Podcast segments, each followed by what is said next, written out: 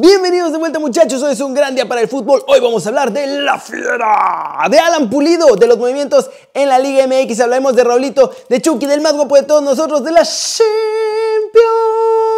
Porque hubo otra noche mágica de Benzema contra Vinicius, de todo esto y mucho, pero mucho más. Como ya lo saben, en las Flash internacionales y volvemos a la Copa América y lo organizamos en 2024. Intro, papá.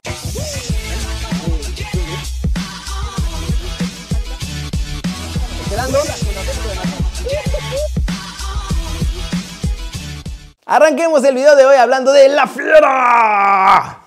Porque parece que por fin se acabó la novela de su estadio y volverán a jugar en casa como siempre. Y es que en León tuvieron que ponerse a negociar porque eso de jugar en el Estadio Victoria no estaba pues, bueno, la verdad no estaba nada bueno. Tanto el club como Cermeño hicieron a un lado sus diferencias y por fin llegaron a un acuerdo para lo que resta del Guardianes 2020. En un comunicado de prensa los Esmeraldas explicaron lo siguiente en beneficio de nuestros aficionados y del equipo que en una gran temporada continúa luchando con humildad y fiereza en la búsqueda de un sueño, las partes involucradas directa o indirectamente han acordado que el Club León regrese a jugar al Estadio León a partir de la jornada 16 de la Liga MX y de la 15 de la Liga MX femenil. Con esta decisión se manifiesta el compromiso de dar certeza y confianza a la afición, garantizando que existe la firme intención de solucionar los problemas que están afectando a todos. Esperamos que este paso nos permita continuar sin distracciones hacia ese futuro que planeamos para el equipo y la afición lleno de proyectos deportivos y sociales que representan la garra, el esfuerzo y la convicción con la que siempre nos han impulsado. ¿Cómo la ven? Y pues sí, tuvieron que aflojarle al orgullo con tal de que los aficionados puedan pronto volver a ver a León en su casa. Ojalá que se pueda con todo lo de la pandemia, pero pues está, es el momento muchachos, porque ya se viene la liguilla, puede que lleguen hasta la final y obvio, quieren a sus fans ahí en casa.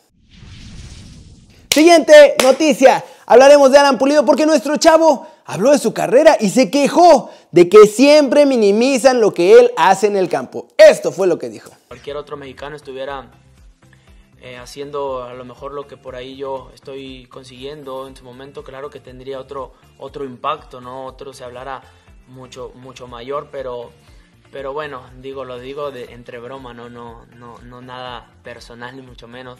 Tengo que esperar a que, a que sea tomado en cuenta otra vez. Digo, sin, sin, no sabemos si me va a llamar o no el, el, Tata, pero bueno, yo estoy trabajando en mi club y haciendo las cosas de buena manera. En consecuencia van a venir cosas también importantes. Entonces, eh, pues nada, ya una vez que, que, por ahí salga la convocatoria y si estoy dentro, pues bueno, claro que, que hablaré con ellos para ver qué cuál es la situación y, de, poder, de poder ir para allá. ¿no? ¿Cómo la ven? Y bueno, a ver, la verdad es que sí. Y yo acepto un poquito mi culpa también porque pues a veces como que no le damos mucha seriedad a lo que hace Pulido.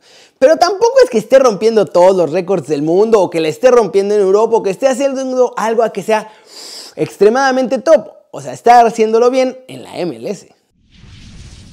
Y vámonos, vámonos con el resumen de los mexicanos en el extranjero logrando todo menos Chicharito. Hoy hay noticias de Chucky, Raulito y el Cholo defendiendo al más guapo de todos nosotros. Connor Cody habló sobre Raúl Jiménez y alabó las cualidades de nuestro chavo. Esto fue lo que dijo.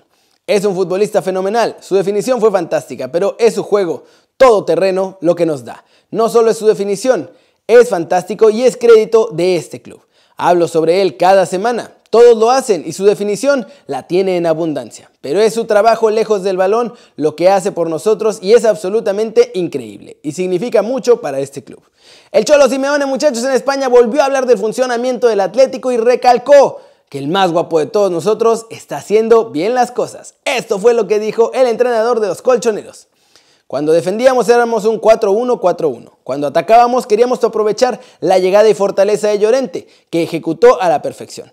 Tuvo un arranque por derecha que no pudo asistir. Está muy bien, pero también Savic, Joao, Coque, Herrera hizo un buen trabajo, Hermoso está en un buen momento. Y bueno muchachos, los italianos como que son bipolares. Pero en el fondo aman a Chucky Lozano. Ahora la Gaceta de los Sport escribió lo que Gattuso hizo con Lozano y esto fue lo que escribió este día el diario italiano. Su redención es gracias al trabajo de Gatuso. El técnico de Calabria lo trabajó, lo incitó y a veces con métodos poco ortodoxos. De esta forma le devolvió esa carga competitiva que había faltado durante el periodo de Carleto Ancelotti. Teniendo en cuenta la actuación del equipo azul, el técnico ya puede decir que ganó su apuesta. El propio Gatuso había dicho a los dirigentes en el verano que si lo dejaban, él lo iba a traer de vuelta. ¿Cómo la ven? Y hoy fue día de halagos y defensas para nuestros mexicanos y el trabajo que están haciendo. Por ahora, el único que todavía preocupa es Edson. Olaines también, pero él siempre es Vancomer. Pero Edson había sido titular al inicio y ahora ya perdió la titularidad. Ese es el que nos preocupa en este momento. Y pasemos con información de la Femex Food y la selección mexicana, porque ayer John de Luisa dijo que él se apoya a los moleros, pero hoy dice que México volverá a la Copa América, que la quiere ahí en 2024 y no solo eso, que la quieren organizar en nuestro país. No se nos olvide que nosotros, nuestro eh, corazón, nuestra columna vertebral es el deporte. Estando bien todo nuestro esquema deportivo, lo demás es mucho más fácil desarrollarlo, lo administrativo, lo comercial, lo operativo, lo legal. Eh, eh, toda esta parte no es que sea secundaria, pero es mucho más fácil desarrollarla si la parte fundamental, que es lo deportivo, está bien. En ese sentido, si podemos regresar el día de mañana a tener eh, eh, relación eh, deportiva con la Conmebol en Copas Libertadores o en Copas América con el este, extenso uso de la palabra de todo el continente americano, yo creo que sería maravilloso lo he dicho en eh, diferentes ocasiones, me parece que la ventana para poder eh, tener una Copa América de regreso o una Copa continental de regreso es el verano del 2024. Eh, ojalá y tengamos esta capacidad, ya no a nivel de Federación Mexicana de Fútbol, sino a nivel con CACAF y con MEBOL, apoyados por la FIFA, desde luego, de poder tener esta gran competencia que yo creo que nos beneficia a todos. Hoy vemos la cantidad de partidos oficiales que hay en Europa con la Nations League, obviamente la Copa de Europa. Y si nosotros eh, no tenemos esta calidad de partidos que, por ejemplo, hoy lo, hemos podido vivir con estos partidos de preparación allá en Europa, los que vienen para, para el mes de noviembre, si no tenemos este fogueo, pues va a ser muy difícil estar en el top mundial. Y México quiere y debe estar en el top mundial nos lo debemos nosotros como mexicanos, se lo debemos a la historia de la industria futbolística en este país y sin lugar a dudas vamos a estar trabajando rumbo al 2026 en estar ahí en el top. ¿Cómo la ven? ¿Se imaginan un regreso triunfal a Copas América organizando una en nuestro país? Y además dice que el objetivo del Tri es entrar en el top 8 del ranking FIFA. Así que ahora pasó de amar los moleros a andar súper ambicioso con la selección mexicana. Y la verdad es que me gusta más esta forma de ver al Tri. Flash News en el descanso del partido entre Real Madrid y Borussia Mönchengladbach por la jornada 2 de las Champions. Captaron a Karim Benzema atacando a Vinicius Jr. mientras platicaba con Ferland Mendy. Le dijo claramente que no le dé el balón al brasileño porque es muy malo y parece que hasta juega en contra del Real Madrid. Cristiano Ronaldo, el delantero de la Juve, explotó tras su tercer positivo seguido. Y con eso, pues obviamente se perdió el partido ante el Barcelona de este miércoles. Y después, en redes sociales, en un comentario, aprovechó para manifestar toda su molestia diciendo que los exámenes PCR son de mierda. Y bueno, ya después lo criticaron también algunos doctores. El Consejo Interterritorial de Salud de España aprueba la prohibición de la presencia de aficionados en los estadios, así que va a seguir vacía la Liga de España y también los duelos de Champions League que se jueguen en territorio español. La selección de España, hablando de esto, visitará Holanda el próximo 11 de noviembre para el partido que se jugará en el Johan Cruyff Arena y tampoco va a poder tener aficionados debido a que allá también están poniendo más restricciones. El presidente de la FIFA, Gianni Infantino, espera con ilusión que el Mundial del 2022 pueda disputarse con todos los aficionados posibles en las gradas. Dice que no se puede imaginar un Mundial sin gente en los estadios y espera que para entonces ya haya acabado por lo menos lo peor de la pandemia.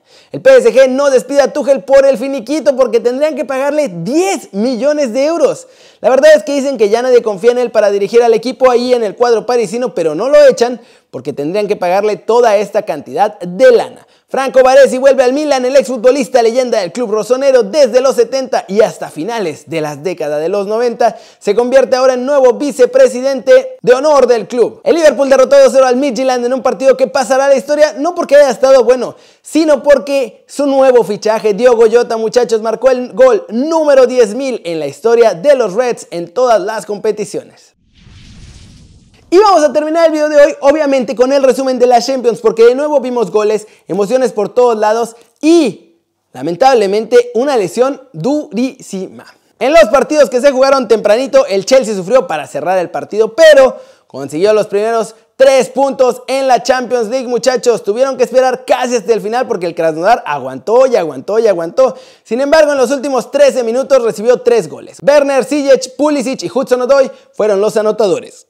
En el Parque de los Príncipes, el PSG también batalló, pero se impuso 2-0 al Istanbul Basaksehir en la segunda jornada del Grupo H, gracias a dos goles de Moiskin, también su nuevo fichaje. Eso sí, este les costó carísimo porque Neymar salió lesionado al minuto 26 del partido. Y muchachos, en las noches mágicas de las Champions, el Ferenc Varos consiguió empatar en el último momento 2 a 2 con el Dinamo de Kiev, nuestro Dinamo de Kiev de toda la vida. El Brujas y la Lazio también empataron a un gol allá en Bélgica. Hans Vanaken hizo el segundo tanto, el del empate, y Joaquín Correa había adelantado a los italianos. Barcelona fue a meterse al Juventus Stadium y consiguió un triunfo 2 a 0 después de tres goles que le anularon a la Juventus, pero gana el Barcelona, se encamina hacia la clasificación, importante triunfo en el Juventus Stadium. Manchester United se sirvió con la cuchara grande. 5-0 derrotaron en el Teatro de los Sueños al RB Leipzig. Mason Greenwood hizo el primero al 21. Marcus Rashford tuvo hat-trick al 74, 78 y al 92. Y Marcial al 87 desde la vía penal marcó el que fue el cuarto gol y al final quedaron 5-0. El Dortmund ganó en su casa 2-0 tranquilamente al Zenit de San Petersburgo con goles de Yadón Sancho de penal al 78 y Erling Galán al 91, muchachos. Y finalmente, el Sevilla a penitas 1-0 le ganó al Ren. Luke de Jong marcó el gol del triunfo de los andaluces al minuto 55. ¿Cómo la ven? Otra noche mágica, otra vez Neymar lesionado. A ver cómo la hace el PSG, porque pues, no tiene entrenador, ahora no tiene a Neymar. Moiskin resulta que es la figura. En fin, pero bueno, eso es todo por hoy muchachos. Muchas gracias por ver este video. Denle like si les gustó o métanle un zambombazo durísimo a la manita para arriba si así lo desean. Suscríbanse al canal si no lo han hecho. ¿Qué están esperando? Yo no lo entiendo muchachos. Este va a ser su nuevo canal favorito en YouTube y no se han suscrito. Y después,